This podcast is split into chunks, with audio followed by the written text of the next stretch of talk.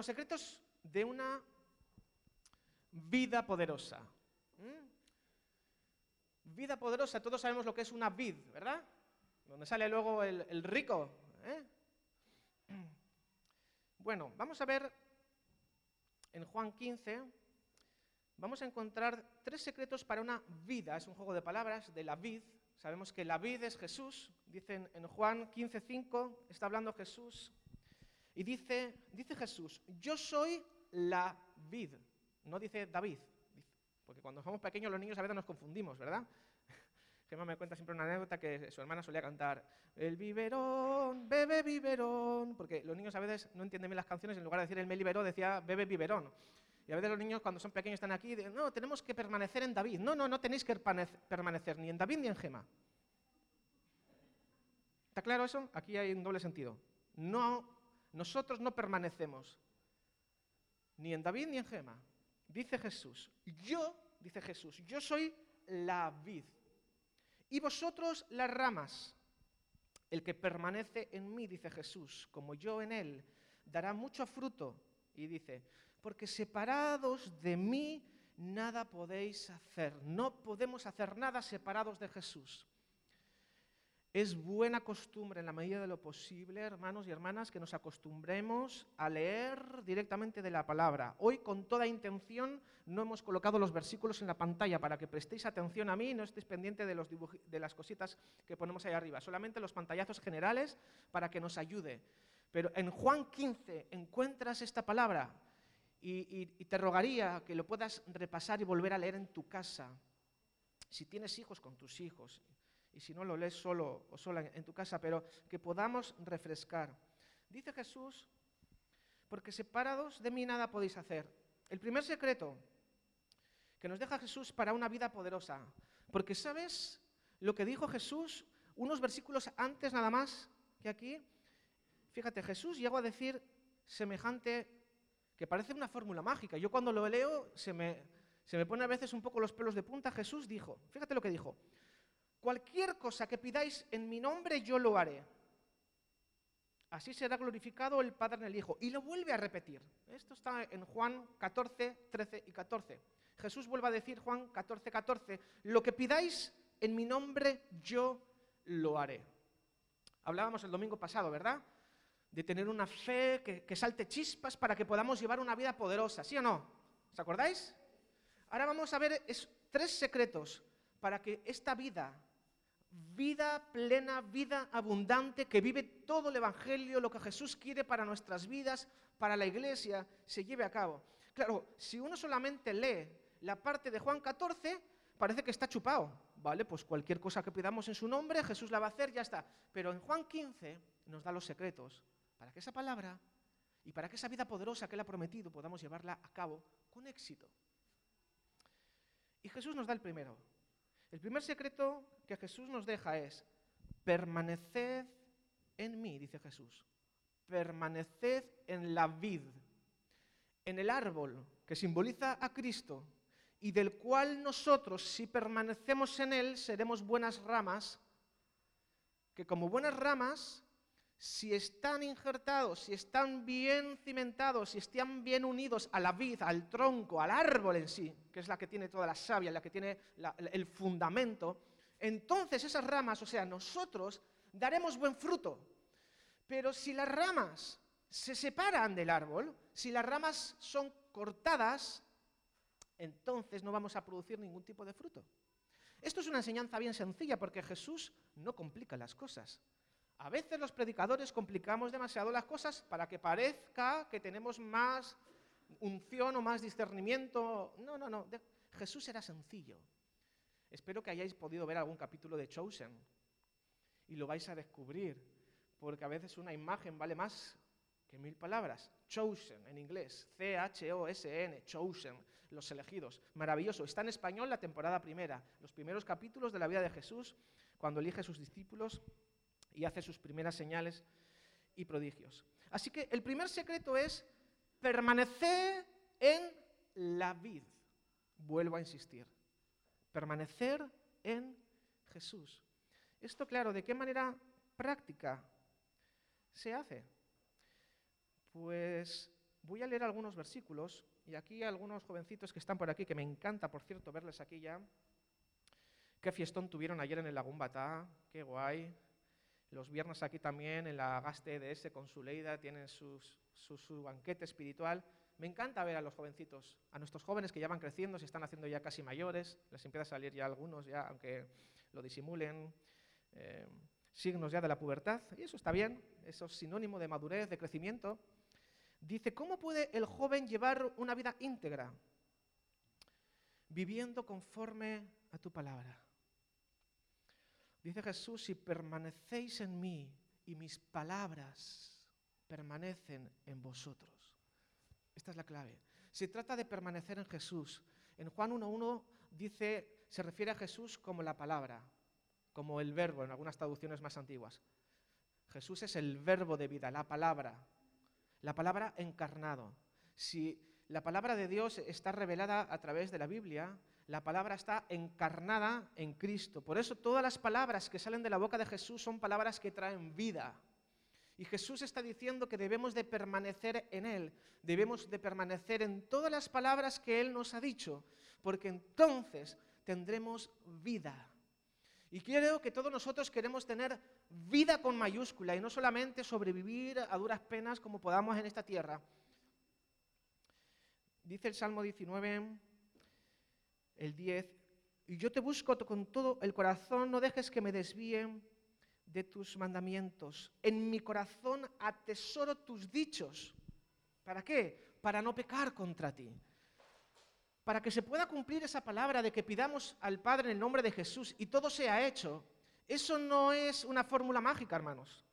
Las ramas, para producir el tipo de fruto que da el árbol, y ya sabemos el tipo de fruto que estuvo dando Jesús en su ministerio, le seguían las señales y los prodigios y los milagros, la compasión, la misericordia, todo lo bueno de Dios para que se manifieste a través de la iglesia. Nosotros Metafóricamente hablando, como ramas debemos estar bien unidas al, tronco, a la vid, a Cristo, para que demos la misma clase de fruto que Cristo dio. ¿Cuántos quieren dar el mismo fruto que Jesús dio?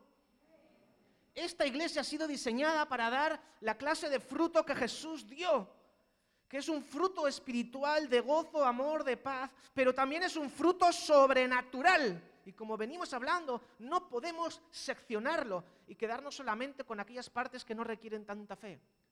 Necesitamos dar el fruto completo.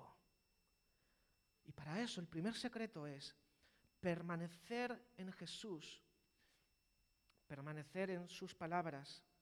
En tus decretos hallo mi deleite, jamás olvidaré tu palabra. Esto tiene que estar en nuestra alma, en nuestra mente, en nuestro corazón. Debemos de amar las escrituras, debemos reconciliarnos Quizá hay personas que no les gusta leer, ponte audios, escucha, pero no, que no pase un, dos, tres, cuatro días sin empaparte de las palabras que salen de la boca de Jesús, porque la fe viene por el oír la palabra del Señor. No es algo opcional. El que quiere puede leer y el que no, bueno, escucha alabanzas, ¿no? Las alabanzas están fantásticas para expresarle a Dios nuestros sentimientos, pero los nutrientes que la rama necesitan vienen directamente del tronco y necesitamos escuchar y atesorar las palabras que salen de la boca de Dios. Y, esas, y, para escuchar esas palabras que salen de la boca de Dios, no necesariamente tienes que estar en trance y a ver si te viene algo inspirado de algún ángel que te baje del cielo. Simplemente lo tenemos ya escrito, hermanos. Tenemos la Biblia, tenemos la palabra del Señor, tenemos los evangelios. Leamos todo el consejo de la palabra del Señor. El Salmo 119 es toda unos salmos, unos versos que tienen que ver todo con atesorar la palabra del Señor. Yo solamente estoy leyendo algunos, yo te invito a que tú lo puedas leer. Dice aquí el salmista, dame vida conforme a tu palabra. Dice, aparta mi vista de cosas vanas, dame vida, de nuevo, lo vuelvo a decir, conforme a tu palabra. Cuánto amo yo tu ley, todo el día medito en ella. Hermanos, vamos a ser prácticos. Para estar permaneciendo en las palabras de Jesús, debemos de retomar. Si a lo mejor con esto de la pandemia nos hemos saturado de tecnología y hemos descuidado la lectura de la palabra, volvamos a las sendas antiguas. No tienes, igual dices, bueno, a mí no me gusta leer de papel. Bueno, léelo de, la tablet, del móvil, de la aplicación. Hay unas aplicaciones buenísimas ahora, te pones YouVersion y, y lo lees. Pero debemos de estar impregnados, porque sabes, las palabras de este libro nos apartarán del pecado, o el pecado nos separará de las palabras de este libro. Así que pequeñas decisiones que hacemos a lo largo de la semana, a lo largo de los días, son los que marcan la diferencia. Primer secreto para una vida poderosa. ¿Quién quiere tener una vida poderosa? Permanezcamos en Jesús, permanezcamos en la vid, no en David, no en Gema, ¿ok?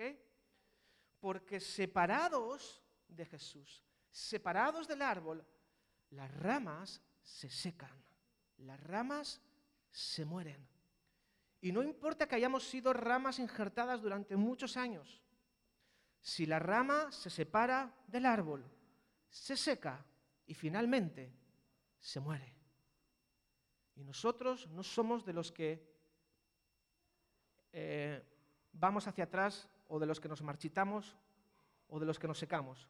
Nosotros somos de los que permanecemos en la vid y daremos fruto para la gloria del Señor y nuestro fruto permanecerá. ¿Cuántos creen esto? Amén.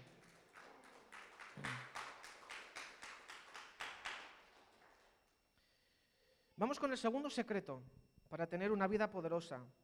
Continúa Jesús hablando y fíjate lo que dice en Juan 15,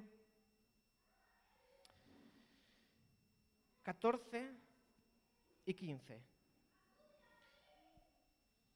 vosotros sois mis amigos si hacéis lo que yo os mando. esto, esto me recuerda a una amiguita, a una amiguita que tiene nuestra hija, que es hiper mega mandona y es amiga de todo el mundo siempre que le hacen caso. Cuando no, se pica. no estamos hablando de amigos que son un poco, un poco así mandones, porque esta frase tiene tela, ¿eh? porque la dice Jesús. Pero esto te lo dice un, amigo del instituto y dice, oye, Dani, yo soy amigo tuyo, pero si haces lo que yo mando. Dices, tú tienes un morro que te lo pisas. ¿No? ¿Cuántos han tenido amigos, entre comillas, así? Que dices, madre mía, vaya rostro que le echa.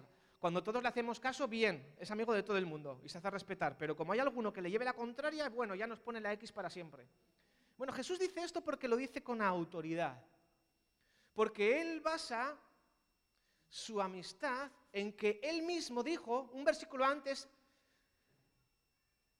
que el amor verdadero consiste en que da su vida por sus amigos. Es decir, para que Jesús nos llame a ti y a mí amigos, Él ha hecho el acto de obediencia más grande que el planeta jamás y el mundo y el cosmos y el universo va a experimentar, que hemos estado reflexionando durante todos los cánticos. Dios mismo tomando forma humana, decidió obedecer a lo que exigía la ley santa de Dios y alguien inocente tenía que morir para poder limpiar la deuda de los pecadores. No valían los sacrificios humanos, no valían nuestras buenas obras, tenía que haber sangre inocente. Por eso Dios se encarnó en Jesucristo, haciendo el acto de obediencia mayor que se puede hacer. Por eso Jesús sí que tiene la autoridad para decirnos estas palabras, porque quiere que traspasemos la, barrera, la frontera de pasar de ser solamente siervos. Jesús realmente lo que nos quiere llamar es amigo. Es, Carlos, quiero ser tu amigo. Cristina, quiero ser tu amigo. Jesús nos quiere llamar amigos. Siervos, el siervo no tiene ni idea de lo que hace su Señor. El siervo simplemente trabaja para su amo, pero no conoce lo que pasa en la empresa. Pero Jesús, en el reino de Dios, después de su muerte y su resurrección, Él ha traspasado la frontera y quiere que nosotros pasemos de ser siervos. Porque el siervo muchas veces cumple lo que tiene que hacer, pero la mayoría de las veces por temor. Por temor al castigo o por obligación. Porque si no, me botan del trabajo. Pero el amigo el amigo obedece a Jesús porque lo ama. Y esa es la gran diferencia. El segundo secreto, dice Jesús, haced lo que yo os mando, pero como amigos, no como siervos. Dice, ya nos llamo siervos porque el siervo no está al tanto de lo que hace su amo, dice Jesús. Os he llamado amigos, porque todo lo que a mi Padre le oí decir, os lo he dado a conocer. Jesús quiere revelarse a nuestras vidas. Me encantó una frase que leí esta semana, creo que en un devocional, dice, Dios no se explica, Dios no se le explica, Dios se revela. Necesitamos que Dios se revele a nuestras vidas. Necesitamos conocer que la revelación de quién es Cristo venga a nuestra mente, a nuestra alma, a nuestro corazón. Necesitamos experimentar a Jesús en amistad, no en temor de que es un Dios, que es verdad que es todopoderoso, pero precisamente como es todopoderoso le tengo miedo porque como se entere de lo que he hecho me va a fulminar. Jesús ha venido para quitar esa brecha que había entre un Dios totalmente santo y una humanidad totalmente perdida. El camino es Jesús. El intermedio para el pecador y para el santo supersanto es Cristo, que siendo 100% hombre, al mismo tiempo 100% Dios, Él es el mediador para que nosotros podamos llegar a alcanzar, a tener amistad con Dios. Eso lo hizo Jesús y eso es lo que Él nos ofrece. Jesús se revela a sí mismo y revela sus planes a sus amigos. La obediencia por amor es mucho mejor que por obligación. ¿Estás de acuerdo con esto? Es mucho mejor obedecer por amor que obedecer por obligación. Y aquí, ¿verdad? Nuestros hijos saben de lo que hablamos. Cuando ellos por fin entienden que es porque los amamos y porque les queremos proteger, aunque en el fondo obedecer no gusta mucho, pero se hace mejor, con, de buena gana, cuando sabes que hay una buena motivación del que te lo manda, que si tienes un jefe que es un pesado, que, ¿por qué? Porque yo lo mando y porque yo lo digo, y sabes que tu vida a él no le importa nada, simplemente quiere tener esa, esa sensación de que me hacen caso, ¿no? Como las amigas mandonas. Tú eres mi amiga si me haces caso, si no me haces caso no eres mi amiga. No, y hay gente que va así por la vida. Pero no, no, no, Jesús nos ofrece su amistad pero podemos estar totalmente seguros de que cuando Él nos pide que le obedezcamos es porque nos ama. Es porque nos está protegiendo de un montón de malas decisiones que quizá nos podríamos haber evitado. Es porque sabe las consecuencias de hacer las cosas mal. Y muchas veces son consecuencias muy dolorosas. Y aunque el Señor ciertamente nos perdona y hace nuevas todas las cosas, muchas veces las consecuencias las arrastramos durante a veces toda la vida. Y el Señor quiere evitarnos mayor dolor y mayor sufrimiento. Siempre obedecer es mejor.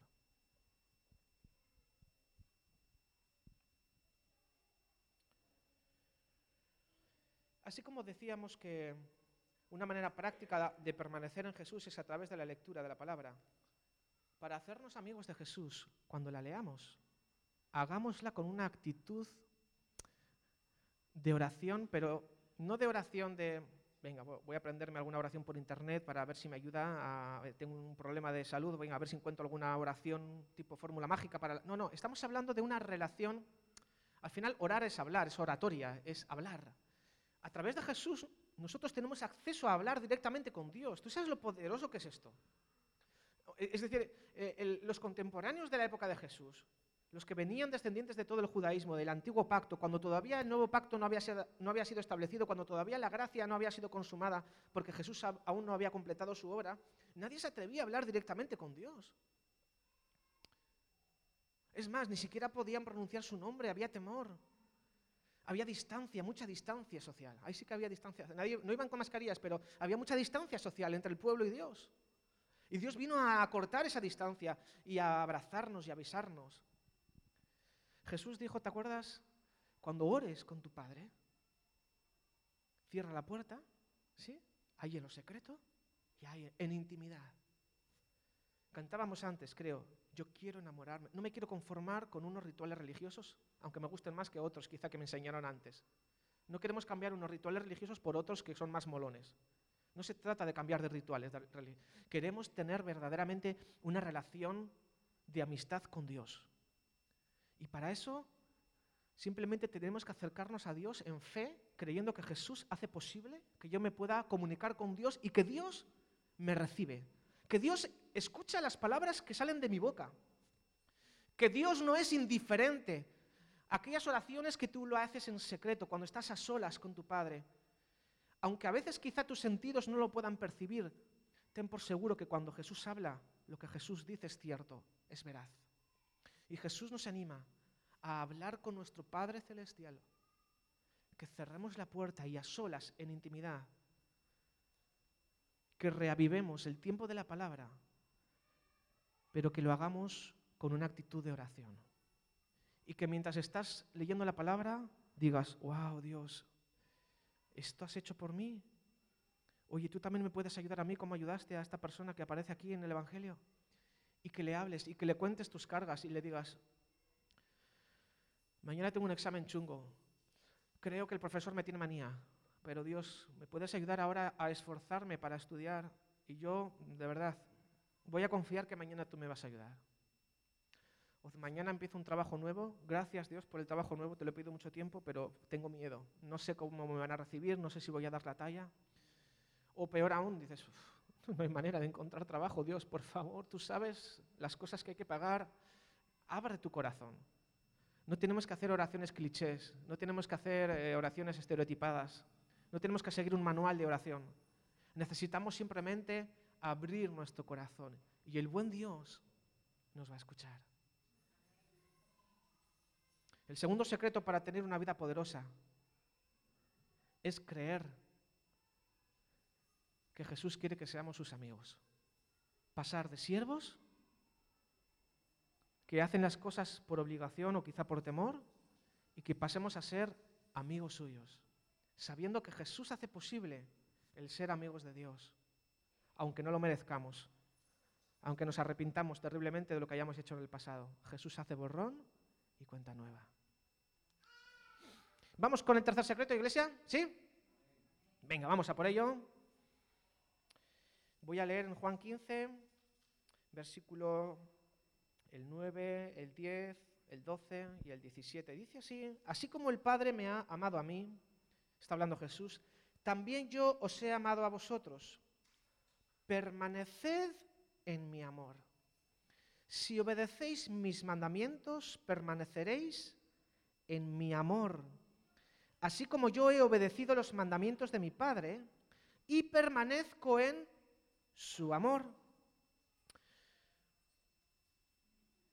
Y este es mi mandamiento.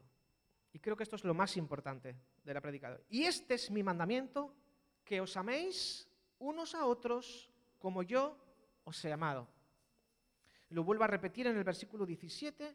Este es mi mandamiento, que os améis unos a otros. El tercer secreto para llevar una vida poderosa. La fe y el amor se tienen que encontrar. Es como dice en Gálatas, es la fe que actúa mediante el amor. Porque si tengo una fe muy grande, pero no tengo amor, como dice Pablo, no sirve de nada. Y es más fácil amar cuando creo en lo que me ha dicho Jesús. Amar es más fácil cuando tengo fe. Y es muy difícil tener fe y que la fe sea poderosa si no tengo amor. Por eso el tercer secreto lo tenéis en pantalla. Dice, amor en acción. Amor de unos a los otros. Este es el fruto que deseo ver en vosotros, nos dice Jesús. Y que el mundo necesita ver. ¿Os acordáis aquella frase lapidaria que dijo Jesús que veíamos la semana pasada? A menos que veáis señales y milagros, nunca vais a creer. El mismo Jesús dijo, y en esto conocerán todos que sois mis discípulos, si tuvierais amor los unos por los otros. Por lo tanto, para tener el equilibrio perfecto, no podemos quedarnos solamente en, una fe que busca únicamente lo sobrenatural, sino que tiene que ser una fe práctica, una fe puesta en acción. Y a medida que nosotros desarrollamos esa fe en acción, esa fe en hechos de amor, entonces podremos estar mucho más cerca de tener una vida poderosa. En la medida que permanecemos en el árbol, en la vid, en Jesús, que hacemos lo que Él nos manda, pero como amigos, no como esclavos, no como siervos. Y porque finalmente todo el mandamiento, el único mandamiento que Jesús nos deja, el que tenemos que obedecer, es simplemente el amor. Y cuando uno está enamorado, amar es fácil, ¿a que sí? Cuando uno está enamorado, servir, porque al final amar es servir al otro, servir a, tu pareja enamorada es sencillo. Cuando estás ya que ya no le aguantas, dices, madre mía, el gordito este se podía hacer la comida él solo, no sé qué, esto, lo otro. Y claro, todo cuesta más. Cuando el amor se va desinflando. Pero nosotros no nos movemos por lo que vemos ni por lo que sentimos. El amor se trabaja. El amor se desarrolla. El amor se ejercita. Porque el amor es sufrido, ¿te acuerdas? El amor es paciente. El amor es bondadoso. El amor no se irrita ni lleva un registro de las faltas recibidas. Es bondadoso. Se alegra cuando la verdad triunfa. El amor nunca pierde la fe, siempre tiene esperanzas y se mantiene firme en toda circunstancia. Amor en acción. Me encanta porque esta es una iglesia que se mueve en acción. ¿Sabes? Siempre lo decimos y lo volvemos a repetir porque es importante que vaya calando. Esta es una iglesia que sí, aquí nos reunimos los domingos, pero esto es una, parte importantísima. Pero tenemos la iglesia en acción a través de la asociación. ¿A visto cómo rima? La iglesia en acción a través de la asociación. Sí, la asociación Hay una Esperanza para ti está registrada en el CIF en Baracaldo como una asociación de acción comunitaria para el bien común, pero tiene el mismo ADN. Es una rama dentro del árbol. Es una rama que pertenece a Cristo, es una rama que pertenece al PEC. No son dos entes separados. Espiritualmente es lo mismo. Y por eso me encanta que algunos de, vosotros estéis implicados también. Y es una manera práctica de poner el amor en acción, porque hay muchos lugares de servicio.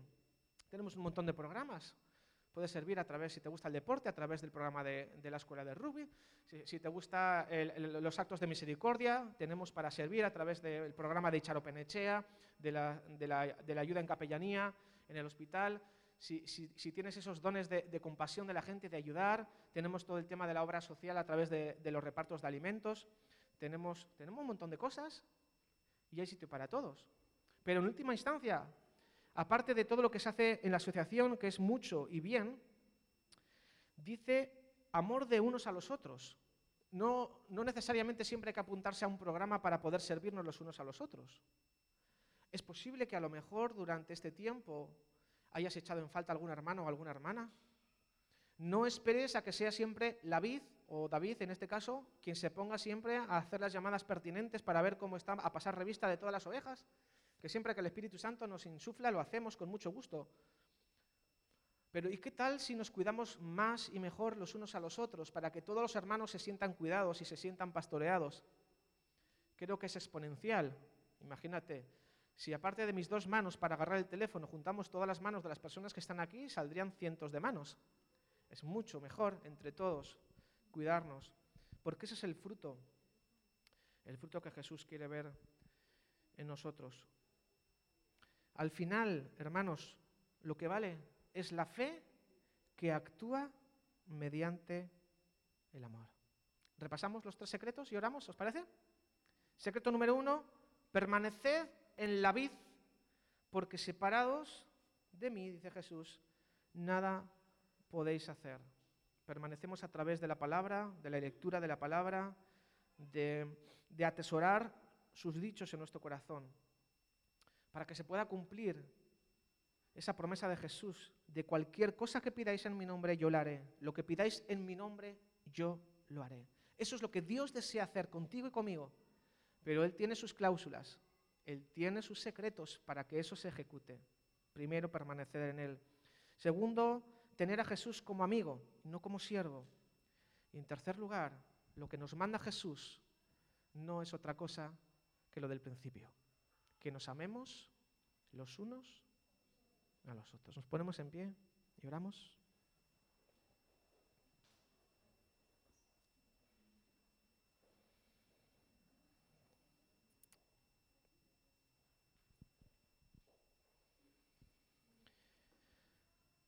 Señor, anhelamos tener una vida poderosa en mayúsculas.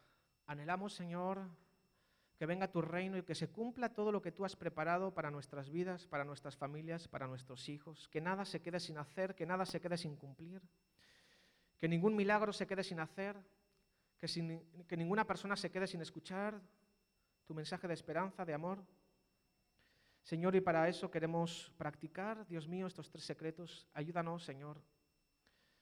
Hoy tú nos has recordado, Señor, que tú nos has plantado nos has injertado dentro de ti mismo, nos has dado vida juntamente con nuestros hermanos en ti, Señor. Dios mío, ayúdanos a, jamás separarnos de, de ti, que podamos permanecer en tus palabras, Señor, que tus palabras se puedan hacer un tesoro en nuestras vidas. Ayúdanos, Señor, a redescubrir una vida de oración fresca, saludable, llena de fe, llena de vigor, llena de confianza. Señor, a aquellas personas que quizá aún no tienen claro su identidad en ti, no tienen esa certeza de que puedan dirigirse a ti, Dios, como Padre, y que aún no se sienten amigos tuyos. Yo te pido que tu Espíritu Santo ahora esté trayendo una necesidad profunda y real de reconciliarse contigo.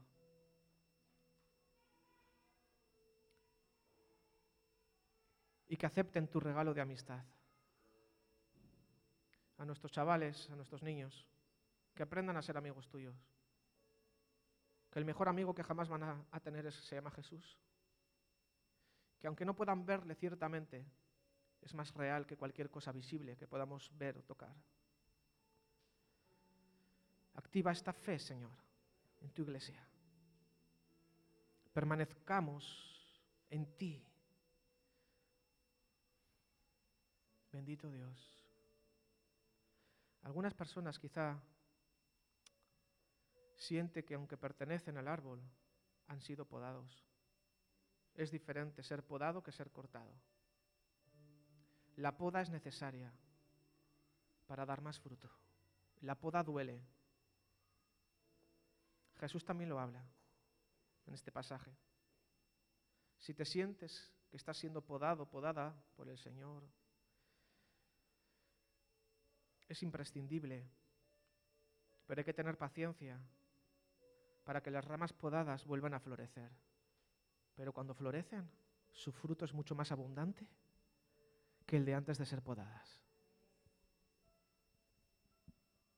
Si tú te sientes así, puedes hacer esta oración también conmigo. Señor, hoy quiero renovar mi fe contigo, Dios. Te pido, por favor, anhelo volver a florecer, anhelo dar el fruto que tú has preparado para mí. No entiendo muchas veces cuando me podas, cuando permites cosas que yo creo que no me hacen bien, que me duelen, que no me gustan. Pero confío en ti hoy, Jesús, y decido permanecer en ti. Decido permanecer en ti, en tu palabra. Señor, quiero volverme a acercar a ti en amistad, no en ritual religioso, no en superficialidad. Ayúdame a recuperar mi frescura contigo. Señor, anhelo que mi vida de oración vuelva a tomar vitaminas, se sienta rejuvenecida, renovada. Y Señor,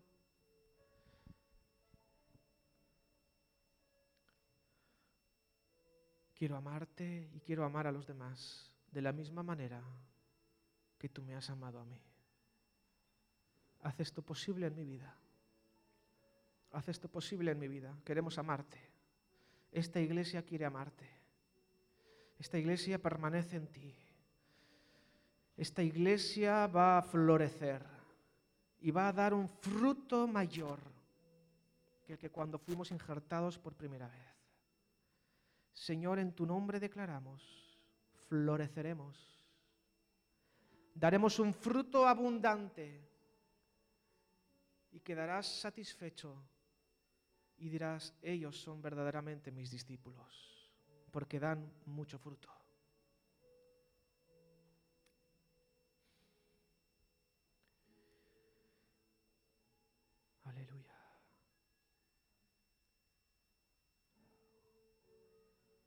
Para quien necesite entregar su vida a Jesús, para quien necesite nacer de nuevo, experimentar la salvación. Quizá te sientes como una rama que está tirada en el suelo.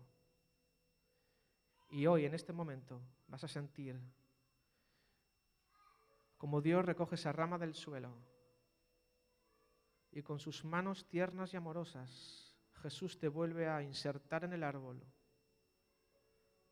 y te vas a sentir parte de la familia de Dios. Es un milagro. Ninguna rama puede por sí sola injertarse de nuevo. Es un milagro que hace Dios por medio del Espíritu Santo. Cuando hay un arrepentimiento sincero y una fe auténtica en que Jesús, Jesús es el único camino, es el único mediador, que Jesús es suficiente. Si hay alguien que necesita hacer esta oración, yo voy a guiar con una oración ahora. Dios, yo quiero conocerte. Una cosa sé, necesito tu perdón. Vuelve a colocarme de nuevo en el árbol, en el árbol de la vida. Vuelve a colocarme en la salvación puesta en Jesús. Dios, hazme ahora tu hija, hazme tu hijo. Creo en Jesús, creo en su salvación, creo en lo que hizo en la cruz y creo que lo hizo por mí. Ahora, Dios, perdona mis pecados y recíbeme de nuevo como hija, como hijo. Y prometo permanecer en ti siempre, todos los días de mi vida.